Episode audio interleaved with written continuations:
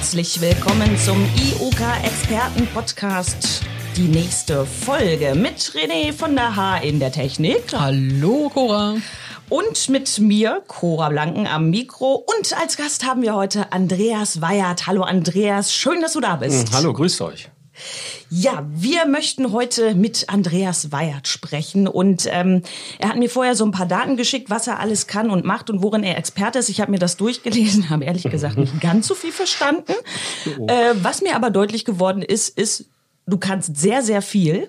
Und ähm, was ich noch mitgenommen habe, ist, du bist 1974 geboren. Richtig, und damit ist eigentlich auch alles gesagt. Damit oder? ist alles gesagt. Wir könnten damit eigentlich schließen. Wir können jetzt vielleicht noch ein Best-of äh, 1974 machen. Nein, den Werdegang werde ich nicht ausführlich beschreiben, aber du bist äh, IT-Sicherheitsexperte und begeisterter Netzwerkforscher, hast du gesagt. Ja, so ein Stück weit aus der Vergangenheit, ähm, aber habe natürlich im Laufe der letzten 20 Jahre das erheblich professionalisieren können und ähm, sehe mich im Bereich der Informationssicherheit zu Hause, habe ein Stück weit das Hobby zum Beruf gemacht. Äh, mit dem C64 fing alles an. Meine Kinder würden jetzt schreien, Opa erzählt aus dem Krieg.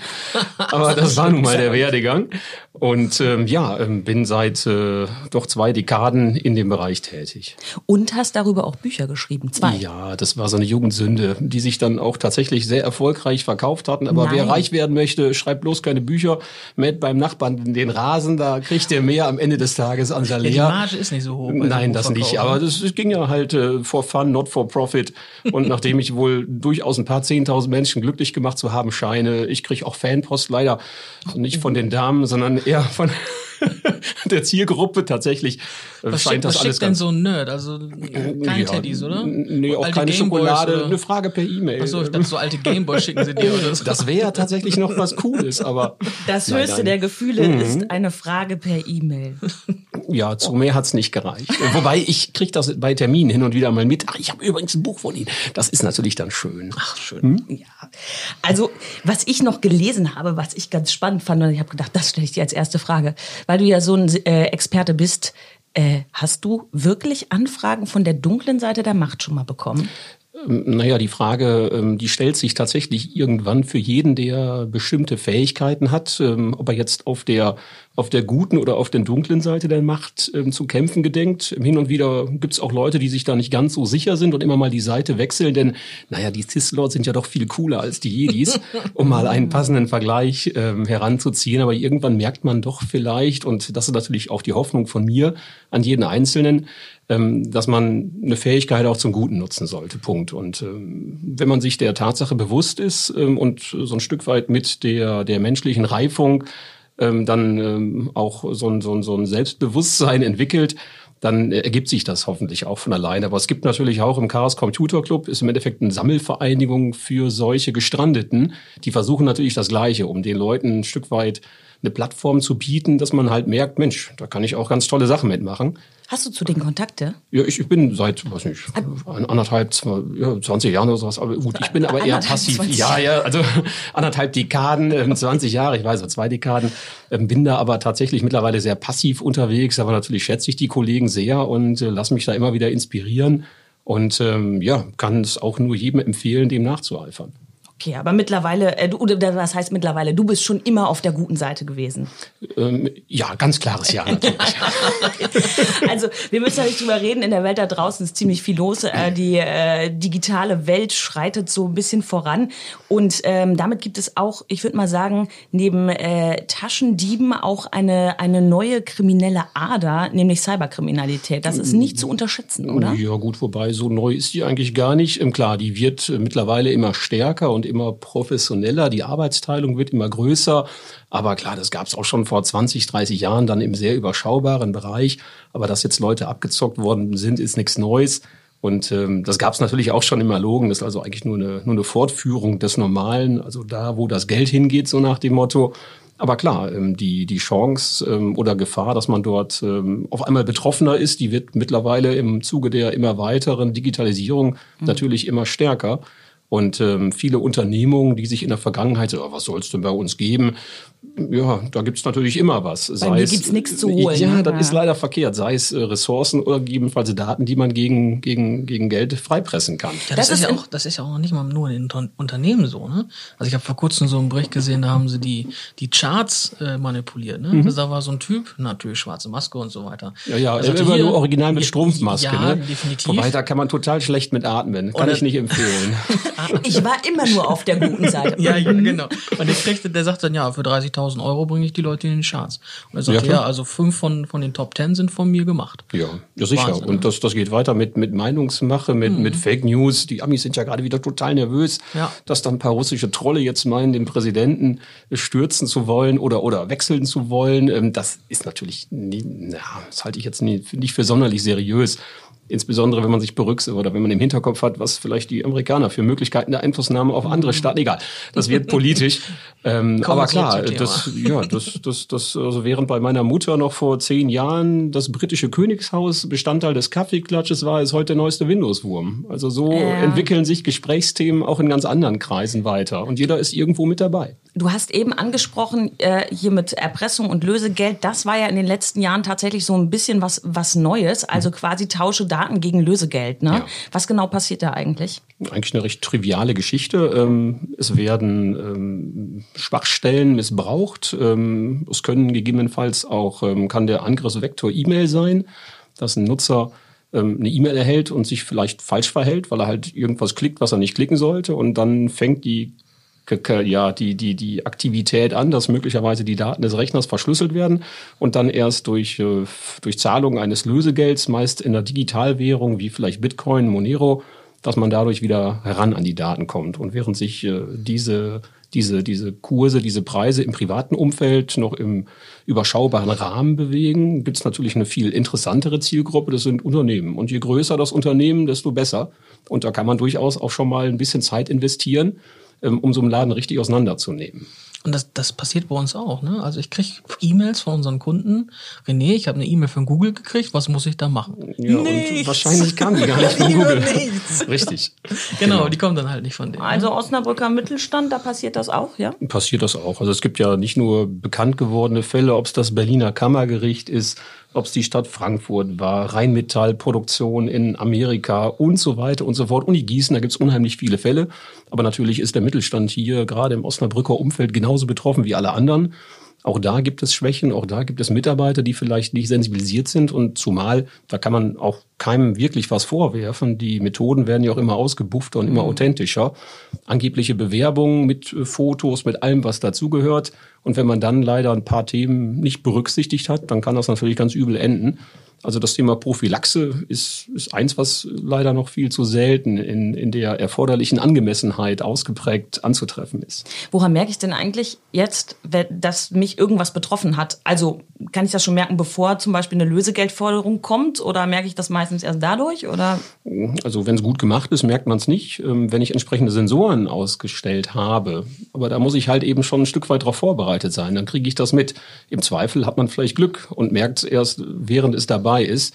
Aber für gewöhnlich, die meisten Tätergruppen schreiten am Wochenende zur Tat, wenn so der gemeine Mittelständler zu Recht auch im Bett liegt.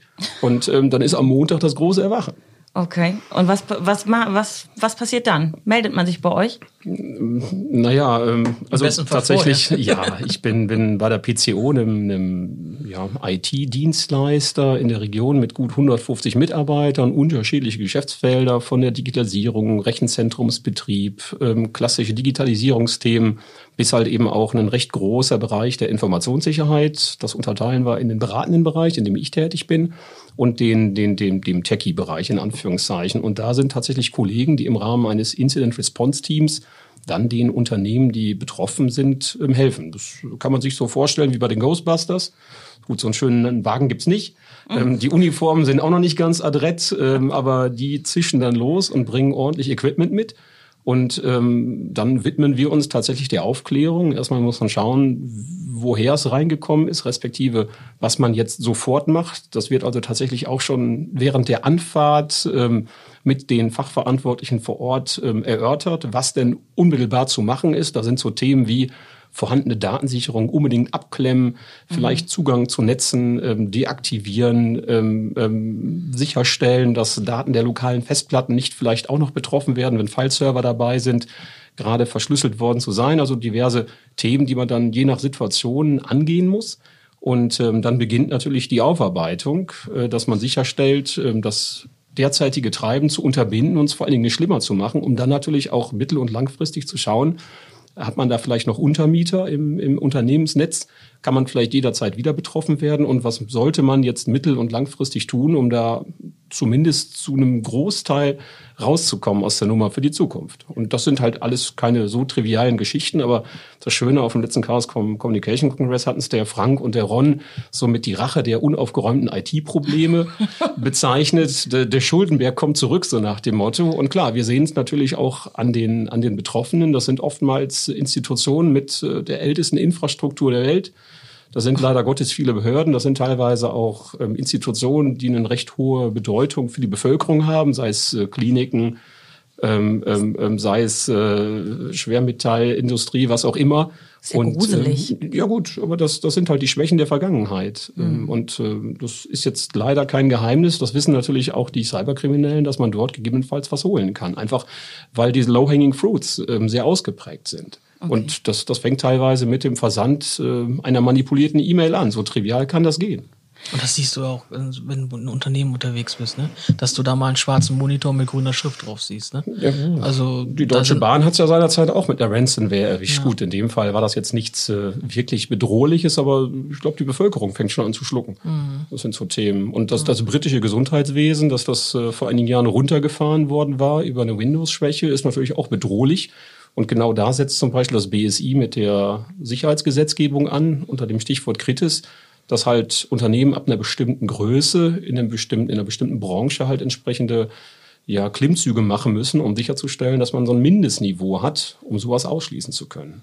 Denn wenn hier die Wasserwerke, die Stromerzeuger, die Kliniken ja, runtergefahren werden, dann haben wir ein Problem. Das ist ja halt so diese, ich sag mal, damit wird dieser große Blackout ja irgendwie so auch ein Stück weit realistisch. Ist naja, gut, klar. Das, äh, also Felix Lindner hatte beispielsweise ähm, die Ettlinger Stadtwerke über, über eine entsprechende Beauftragung ähm, runtergefahren. Tatsächlich. Das war ganz trivial, wie er da zu, zu Tat geschritten ist und das kann natürlich viele andere Institutionen genauso treffen, wenn halt keine Vorsorge betroffen wird. Und wenn man mhm. vielleicht seit Jahren die Vorteile der Digitalisierung alle mitnimmt, aber vergisst die Achillesferse Informationssicherheit zu berücksichtigen. Das ist genauso, ja, als wenn ich jahrelang mein Fahrzeug fahre, wenn ich zum TÜV gehe, wo ich halt eben Bremse dann vielleicht mal dargestellt bekomme oder den, den, das Reifenprofil. Da gibt es natürlich Vorgaben in der Straßenverkehrsordnung, im IT-Umfeld. Kann ich das machen, wie mir das gerade am besten in den Kram passt oder wie es vielleicht mhm. den Shareholdern am besten gefällt. Du wärst wahrscheinlich auch für einen TÜV, für Unternehmenssoftware, Zertifikate, ja, Sicherung. Ich, ich wäre vielleicht eher für eine Produkthaftung mhm. für, für IT-Systeme, für Softwarelösungen. Das sind vielleicht Themen, die dann besser wären. Also ich habe jetzt nichts dagegen, dass Unternehmen auch weiter so auftreten, wie sie es bisher machen. Nur das, das Bewusstsein muss ausgeprägter sein. Denn oftmals, das erlebe ich leider sehr häufig, wird das angeblich in oder ist das ein IT-Thema für viele. Und das ist es halt nicht. Informationssicherheit geht sehr viel mehr oder geht, geht sehr viel darüber hinaus. Ähm, da sind sicherlich technische Aspekte recht bedeutend und wichtig. Aber ich muss natürlich erstmal wissen, was habe ich für Anforderungen an meine Geschäftsprozesse, vielleicht an meine Produktion, für die, sagen wir mal, Verfügbarkeit. Also wenn es nicht mehr läuft, wann wird es denn echt unangenehm? Und dann kann ich mich darauf einstellen. Dann kann ich halt ein potenzielles Delta ausfindig machen und gucken, erfülle ich denn überhaupt die Anforderungen? Und das wird in den meisten Fällen nicht gemacht. Das heißt, so wie man eigentlich, wir sind ja eben im Marketing und dann äh, überlegt man sich, wie ist die Marke aufgestellt, was ist da wichtig, was gehört dazu. Eigentlich müsste das ein Teil der Unternehmensstrategie werden. Sicherheit, ne? Definitiv, ne? na klar. Und ähm, das erlebe ich immer häufiger, dass ähm, ja, dass, dass äh, Unternehmen äh, ganzheitlich denken müssen und äh, Zusammenhänge kennen, vorbereitet sein, Sicherheitsniveau steigern. Ähm, und von der Prognose her, das wird natürlich so weitergehen. Je digitaler wir werden, desto mehr Sicherheitsschwächen gibt es automatisch. Und wenn man sich nicht drum kümmert, dann hat man irgendwann ein großes Problem. Problem ist ja immer so, wenn ich mir denke, bist jetzt irgendwie so ein Mittelständler oder ich wäre das jetzt, ich würde mich jetzt mal, was, worum mache ich denn mich jetzt mal selbstständig? Ja, so eine Bäckerei, ne? so eine kleine Bäckerei. Bäckerei, Bäckerei ist doch immer gut, ne? Dann mache ich mich jetzt selbstständig und dann heißt es irgendwie, ja, und die Daten deiner Kunden und das musst du alles irgendwie schützen. Ich habe ja überhaupt keinen blassen Schimmer davon. Das ist ja was, was was überhaupt nicht in meiner Welt liegt. Ich wüsste gar nicht, wie ich da rangehe. Sagt mir ja auch keiner. Oder? Das stimmt. Wobei ich würde dann vielleicht eher das, das Beispiel der Großbäckerei aufgreifen. Gut, bin ich eine ähm, Großbäckerei, gefällt genau, mir auch. So, wo ich halt eben ähm, viele Gerätschaften betreibe, die ähm, vielleicht von ein, zwei, drei Personen betrieben werden. Ähm, zumal halt vieles wie von Geisterhand automatisiert äh, passiert. Und das passiert halt eben oftmals, weil sie digitale Rechenknechte sind, die irgendeinen Job machen und ähm, da sollte ich tatsächlich schauen, was ich A für Anforderungen habe, ob meine Sicherheitsmaßnahmen entsprechend ausreichend sind um dann natürlich auch die potenziellen Schwächen anzugehen. Ähm, auch wieder ein schönes Beispiel ähm, von einem Softwarekonzern, die Firma Citrix. Ähm, die hatte jetzt Ende letzten Jahres einen kleinen Fauxpas bei Sicherheitslösungen, also Gerätschaften, die auch von vielen Mittelständlern hier im Osnabrücker Raum genutzt werden und wurden. Mhm. Die stehen halt im Internet und ähm, der Hersteller Citrix musste kundtun, wir haben da eine Sicherheitsschwäche, äh, wir können da noch gar nichts tun, ihr wisst aber schon mal Bescheid und passt mal so ein bisschen auf. Das ist natürlich blöde. Ja, dass da nichts schief geht. Das ist natürlich blöde. Dann habe ich als, als Nutzer, als Betreiber dieser Lösung überhaupt keine Möglichkeit, irgendwas mhm. zu tun. Ich brauche ja dann von dem Hersteller ein Gegengift, in Anführungszeichen, also ein Patch, den ich dann einspielen kann. Aber es ist doch eine sehr transparente Unternehmenskommunikation. Definitiv. Ich kann natürlich dann mein Netz umstellen oder ich kann auch entscheiden, das System auszuschalten, was vielleicht gar nicht so schlecht gewesen wäre. Das Blöde, da hängen ja meist Geschäftsprozesse hinter. Ja. Also diese Option haben viele gar nicht und hoffen dann einfach, zünden jeden Abend eine Kerze an, hoffentlich wird es gut gehen. So, Im schlimmsten Fall können 500 Mitarbeiter nicht arbeiten. Das ja, ist genau. Auch scheiße, und, ne? Äh, Für den Unternehmer.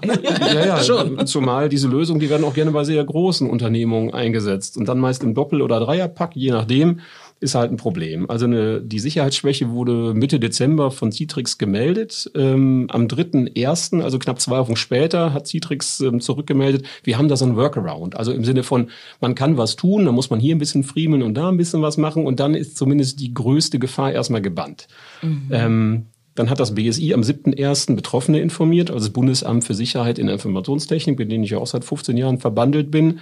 Und ähm, dann sind eine Woche später erste sogenannte Exploit-Codes herausgekommen, also Schadsoftware, die gezielt diese Schwäche attackiert und damit in der Lage ist, das System aufzumachen. Weil die das natürlich spitz gekriegt haben. Die haben das spitz gekriegt. Ja, Spätestens ja nachdem Citrix gesagt hat, wir haben da ein Problem, ja. haben die geguckt, wie könnte das denn aussehen? Oh Mann. Und das ist ja das Gleiche, wenn Hersteller wie Microsoft einen Patch rausbringen. Wenn Cyberkriminelle nicht schon vorher wissen, dann wissen die es spätestens dann, weil die können natürlich den Patch analysieren, um dann im Endeffekt auf die Lücke zu schließen. Und mhm. das ist eine Sache, die dauert nicht mal einen Tag.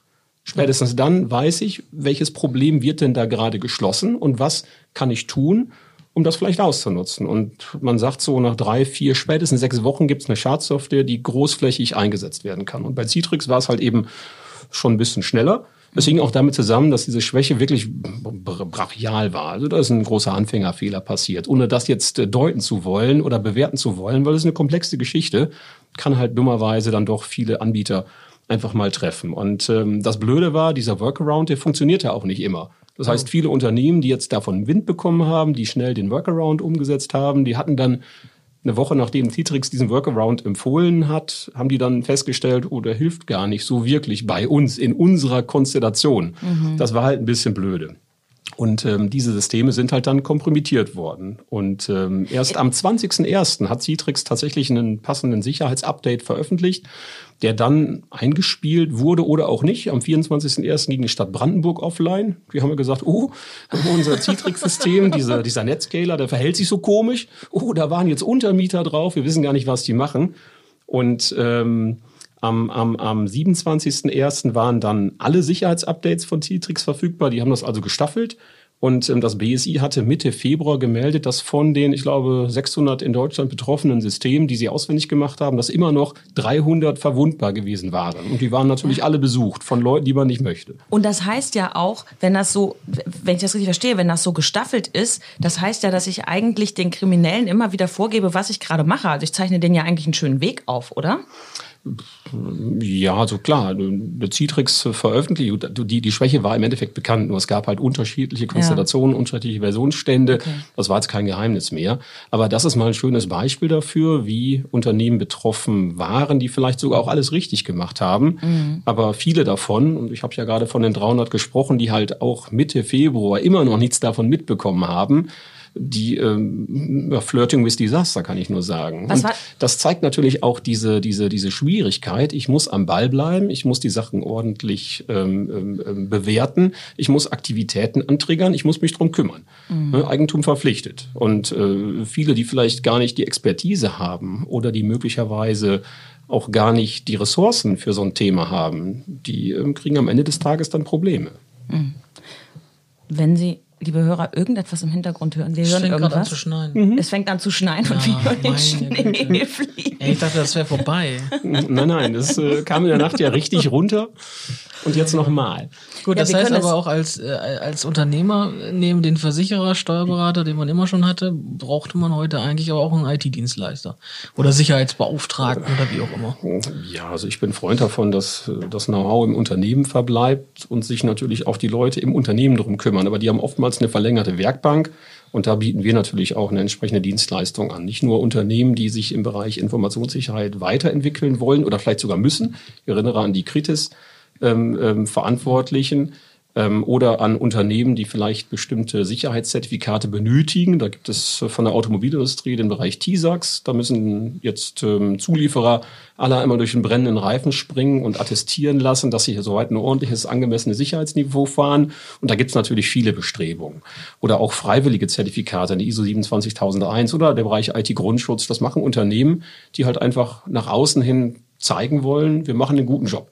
Mhm. Und ähm, das ist natürlich dann ein allumfassendes Thema, weil es halt nicht um Technik alleine, sondern auch um die Prozesse geht. Es fängt damit an, wie Mitarbeiter rein oder wie sie auch wieder rauskommen. Wenn ein Mitarbeiter das Unternehmen verlässt und der Fachbereich IT nichts davon weiß, dann kann sich der Müller noch ein Jahr später anmelden, natürlich. Mhm. Da müssen Fachabteilungen miteinander harmonieren. Dass man weiß, dass man Passwörter nicht mit vier Zahlen vergeben ja, sollte im Normalfall. Das ist natürlich ein Thema der Mitarbeitersensibilisierung. Vieles kann ja. ich technisch vorgeben. Aber, aber es gehört ich, dazu, oder? Es gehört dazu. Auch, dass ich keine, dass ich keine genau PDF-Anhänge öffne von irgendwelchen äh, Menschen, die ich nicht kenne. Oder Richtig. Oder mhm. dass ich mir halt eben tatsächlich Gedanken mache, was ich möglicherweise in, in, bei Cloud-Dienstleistern ablade einladen möchte. Wenn das Themen sind, die ich nicht mal meiner Frau erzählen möchte, dann sollte ich das nicht tun.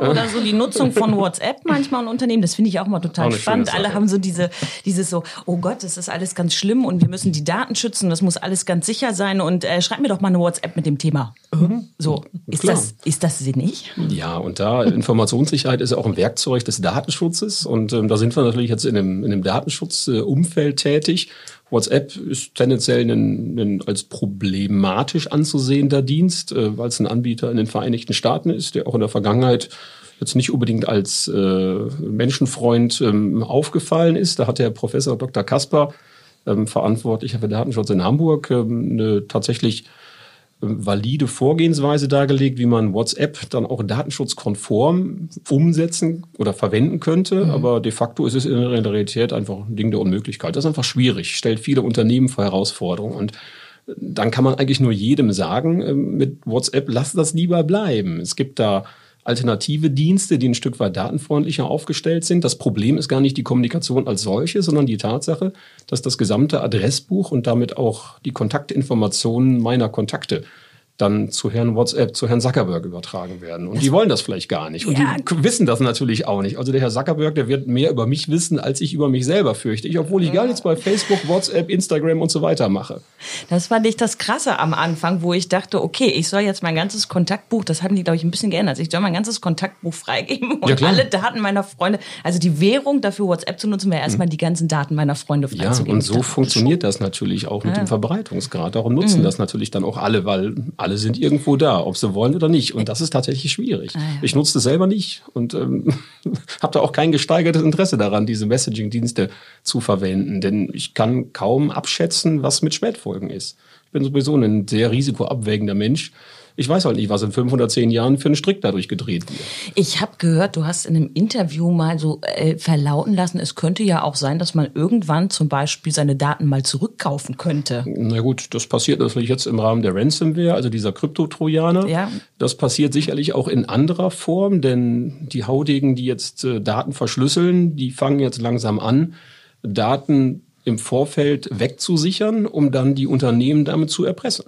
Also im Sinne von, wenn ich das jetzt nicht veröffentlichen soll, dann zahlt bitte mal. Und das ist natürlich eine Lösegelddrohung, die geht bis in die Unendlichkeit.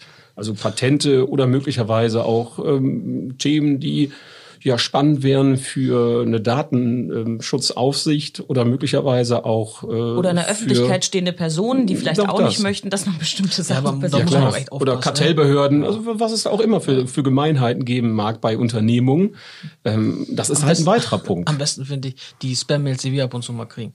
Äh, Nigeria wir, ist wir haben, jetzt wir nicht, haben oder? heraus, nee, wir haben Okay. herausgefunden und getrackt, dass sie über ihren Firmen-PC äh, sexuelle Seiten Ah, Wir aufgerufen sehr gucken alle Pornos. Ja, Weil, natürlich. Ganz Ja, alle klar. Pornos, ne? Weil das haben wir, wir haben sie aufgenommen mit ihrer Webcam. Ja, cool ist nur nur, das. dass ich gar keine Webcam habe. Ja gut, aber auch da, wie viele Leute wissen gar nicht, dass sie Ja, gar keine Webcam genau. haben und fühlen sich gleich betroffen. Ja, Zumal total. das Ganze kann dadurch noch mal ein Stück weit verstärkt werden, dass jetzt ähm, aus einem aus einem Hack von LinkedIn beispielsweise mal Kennwörter rekonstruiert wurden, die dann natürlich gleich mit in der E-Mail Ja. auftauchen. Und äh, wenn jetzt äh, der Max Müller von nebenan vielleicht tatsächlich nur ein Kennwort für alle seine Accounts nutzt, der kriegt die Panik. Der kriegt Panik, Äh, ja. Weil für den ist das authentisch. Das ist natürlich Quatsch. Ja. Ich kriege jede Woche fünf dieser E-Mails. Ja, und dann Ähm, soll der irgendwie, keine Ahnung, so und so viel Bitcoins überweisen, dann läuft's wieder. Richtig. Und da gibt's ja teilweise auch schon Videoanleitungen, wie man das macht.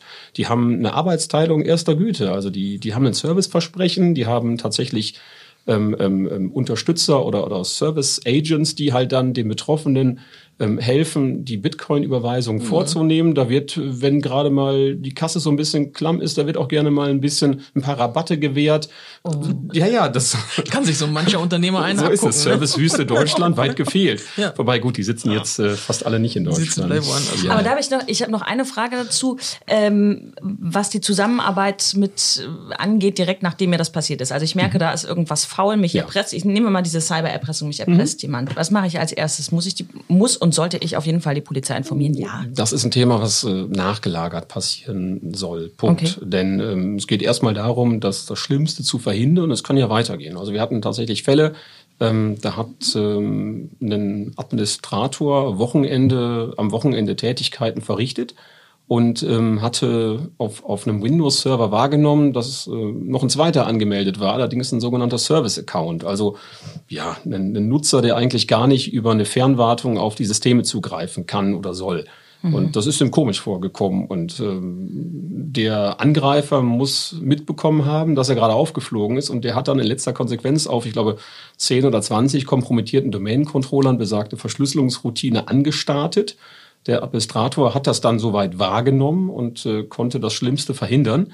Ähm, aber Also der hat Angreifer, schnell, um das, um das klar zu machen, der hat schnell, schnell gefeuert, hat versucht, schnell Daten zu kriegen oder. der hat, der hat schnell erstmal versucht, den Angreifer rauszuschmeißen, ähm, ähm, schmeißen, Okay. um dann die Systeme ähm, soweit einzufrieren, respektive die Verschlüsselung zu unterbinden oder zumindest aufzuhalten und natürlich sofort Bescheid zu geben. Und dann sind die Kollegen am Wochenende losgeeilt und haben sich der, der Tatsache angenommen. Denn die Angreifer waren ja noch im Netz und ähm, haben sich dort möglicherweise niedergelassen. Das ist erstmal so die Fragestellung. Ähm, Also wo ist denn jetzt die Sicherheitsschwäche, über die man eingestiegen ist und wo sitzen die Leute möglicherweise und wo haben sich möglicherweise noch Accounts eingerichtet, die es vorher gar nicht gab. Und äh, wir haben im Nachhinein dann drei oder vier versteckte Flanken entdeckt, über die man hätte einsteigen können. Das sind Sachen, die kommen erst dann bei einer näheren Analyse ans Licht. Und ähm, ja gut, dann war das eigentlich nur eine Frage der Zeit.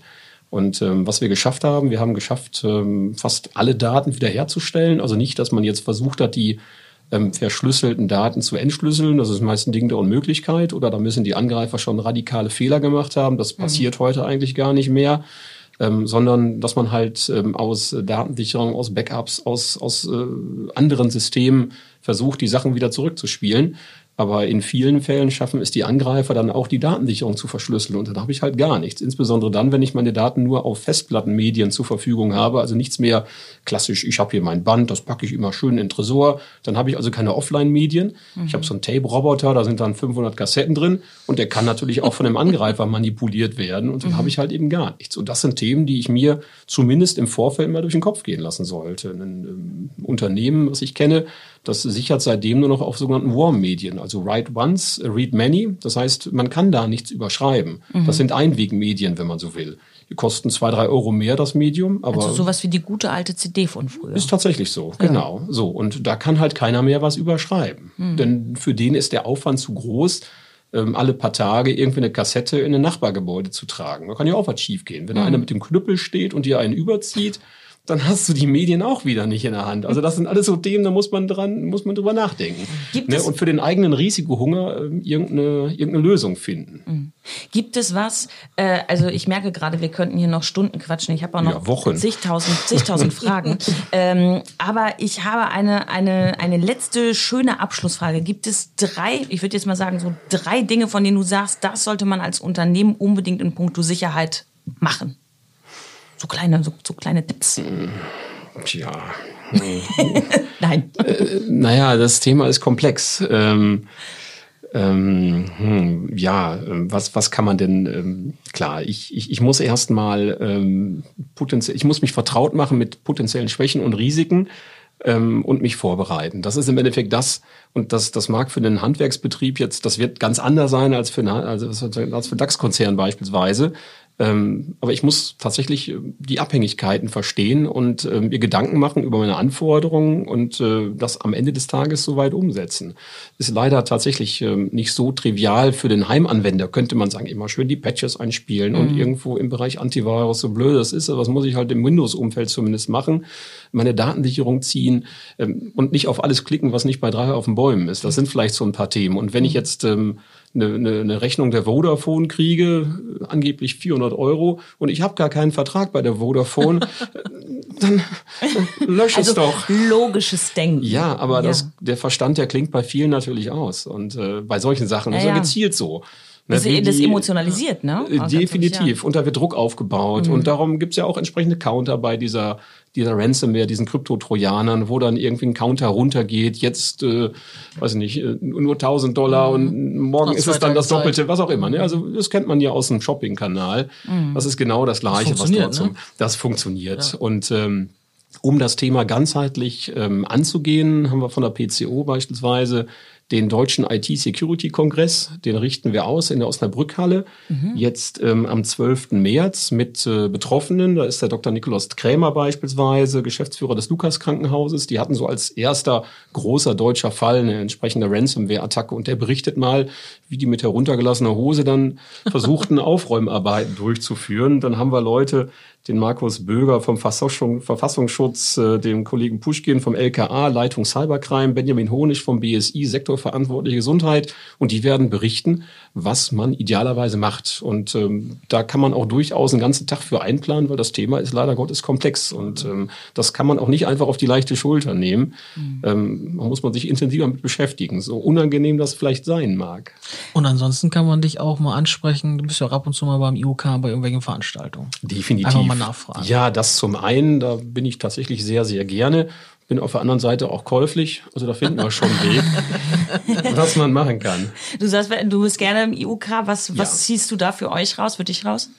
Ähm, das IUK selber, ich bin tatsächlich über, über eine Vortragsanfrage an den IUK gelandet. Das war vor, boah, glaub, vor 15 her, ne? Jahren oder sowas. Da mhm. suchten die einen Referenten vom Chaos Computer Club. Und das kam durch die Mailingliste. Und äh, habe ich gesagt, ja, was, Osnabrück ist ja ums Eck, da mache ich wohl so. Und irgendwie bin ich dann da hängen geblieben, in Anführungszeichen. Habe natürlich auch, ob es den, ob's den ähm, Dr. Schmidt, Alina Fautsch, ähm, die kennengelernt, die einen tollen Job machen.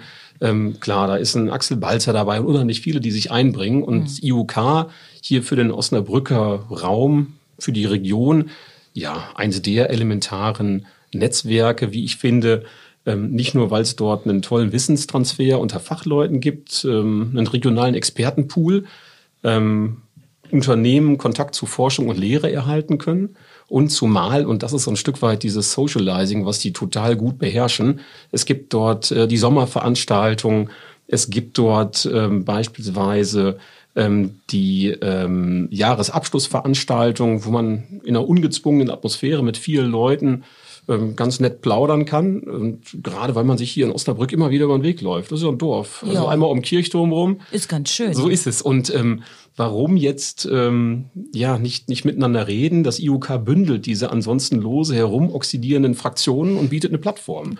Das finde ich total gut. Da sind auch Freundschaften entstanden und wenn dann als Abfallprodukt vielleicht noch gemeinsames Geschäft entsteht, was kannst du Besseres geben? Also, liebe Hörer, wenn Sie nicht mehr lose herumoxidieren wollen, dann ist wunderbar.